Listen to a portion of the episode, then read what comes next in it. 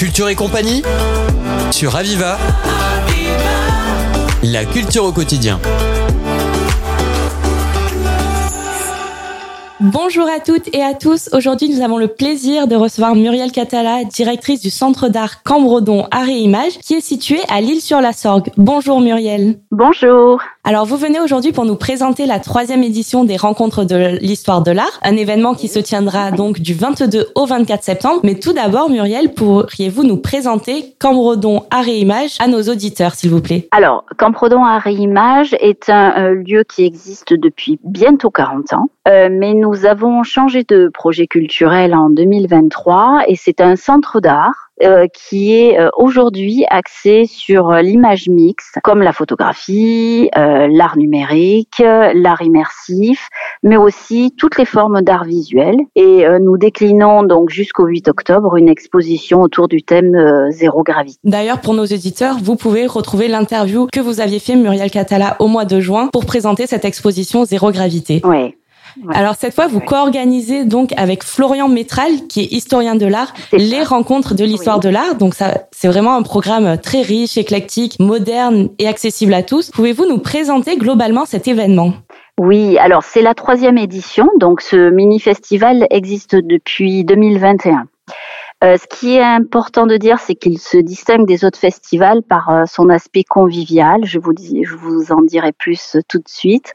Et son lien direct et intime avec l'exposition donc que l'on présente euh, Zéro Gravité. Et dire aussi, j'ai oublié, c'est une chose importante, que le Centre d'art Campredon, c'est la ville de l'île sur la Sorgue.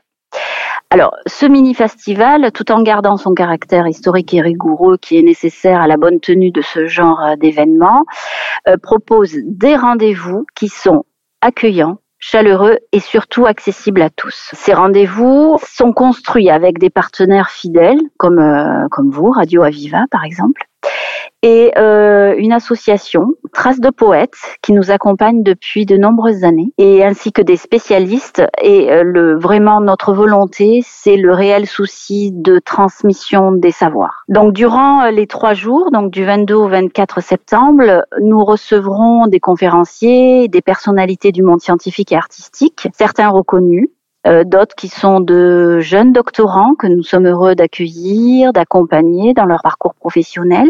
Et euh, au total, nous recevrons euh, 12 invités, donc sur, euh, répartis sur les trois jours. Donc voilà, on parle de ce côté éclectique des rencontres de l'histoire de l'art, donc qui seront sur trois jours. Donc c'est vrai qu'il y aura des rencontres, des conférences, des ateliers ou encore des projections. Mais comme vous le disiez, le côté éclectique se retrouve aussi chez les intervenants. Je vais tous les citer, pas euh, par leur nom, mais par leur profession. Donc sur le programme, on peut découvrir des ingénieurs, des journalistes, des auteurs, réalisateurs, historiens de l'art ou du cinéma, hommes politiques, médiateurs culturels, conférenciers, astrophysiciens, libraires ou encore traducteurs. Donc j'imagine que pour vous, c'était très important euh, d'avoir des profils de professionnels différents pour développer le thème de cette troisième édition qui est là-haut du ciel aux confins de l'univers. C'est exactement ça. Oui, c'est très important qu'il y ait euh, des regards euh, croisés et avertis euh, de différents professionnels parce que l'on va aborder, bien sûr, alors, il y a des conférences interactives, il y a des projections qui sont tout publiques, avec euh, qui sont euh, introduites par un, une experte dans le domaine de euh, la science-fiction. Il y a des ateliers qui mélangent des pratiques artistiques, photographie, construction d'objets. Il y a euh, une conférence spectacle, et euh, c'est vrai que euh, ce mélange là de ce regard avisé de professionnels est pour nous un moyen de de, de, de voir comment la représentation l'univers, voire de l'espace, euh, a été signifié dans l'art ancien, euh, mais aussi l'art d'aujourd'hui, notamment euh, la, l'art cinématographique. Alors, j'ai une petite question pour vous, une question qui en général les organisateurs d'événements détestent, mais si vous ne deviez n'en choisir qu'un, pour vous, quel serait le moment à ne surtout pas manquer durant ces trois jours? Alors, pour moi, ce serait la conférence de Jean-Pierre Luminet qui euh, traitera le thème de l'art, de la science et de l'imagination créatrice et euh, qui aura lieu dimanche 24 septembre, euh, donc à 14 h C'est un moment important parce que Jean-Pierre Luminet, hein, qui est un, un scientifique de, de, renommée,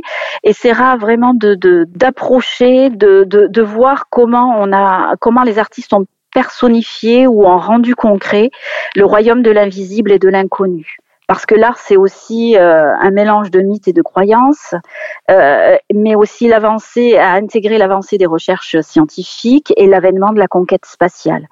Et tout ça, euh, Jean-Pierre Luminet, euh, donc qui, qui est euh, qui est un des invités de, de ces rencontres de l'histoire de l'art, pourra très bien en parler durant durant sa conférence. Donc nous touchons malheureusement déjà à la fin de cette interview. Je conseille à nos auditeurs de rester à l'écoute car nous recevrons bientôt Florian Métral avec qui vous co-organisez les rencontres de l'histoire de l'art. Oui. Muriel Catala, je rappelle que vous êtes la directrice de Cambredon Art et Images, centre d'art qui est situé comme vous le disiez à Lille sur la Sorgue. Lille sur la Sorgue. Et donc voilà, vous organisez les rencontres de l'histoire de l'art, dont la troisième édition se tiendra du 22 au 24 septembre. Muriel Catala, merci. Et pour nos auditeurs qui aimeraient découvrir ce si bel événement, je vous conseille de vous rendre sur les réseaux sociaux de Radio Aviva. Une belle surprise vous y attend peut-être. C'était Culture et compagnie sur Aviva. La culture au quotidien.